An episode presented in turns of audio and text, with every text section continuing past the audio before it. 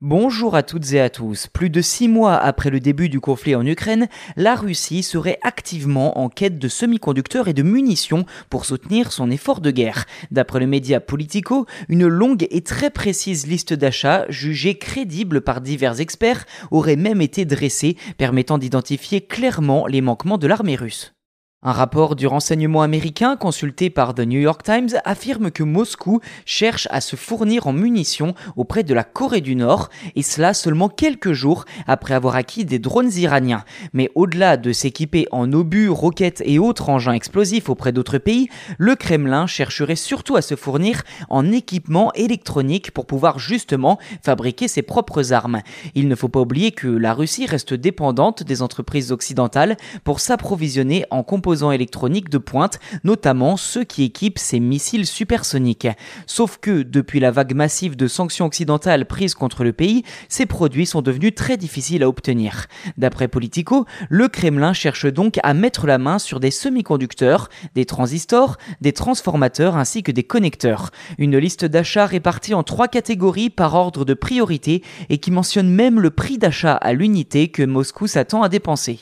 Parmi les produits les plus désirés par Moscou, on retrouve les semi-conducteurs des Américains Micron, Holt, Texas Instruments, Intel ou encore Broadcom, mais aussi des puces fabriquées par Cypress ou d'autres fabriquées par IDT. Parmi les priorités moyennes, on retrouve plusieurs équipements vendus par les japonais Murata et Panasonic, mais aussi par l'entreprise néerlandaise Nexperia, le groupe franco-italien ST Microelectronics, l'allemand Harting ou encore le taïwanais Yagao. D'après Gina Raimondo, secrétaire américaine commerce qui s'appuie sur des renseignements ukrainiens, les Russes commenceraient même à récupérer des puces sur des produits électroménagers. Pour sa part, le premier ministre ukrainien Denis Shmilal a déclaré à Politico que les Russes avaient dépensé la moitié de leur arsenal et commencé à utiliser des produits de l'époque soviétique.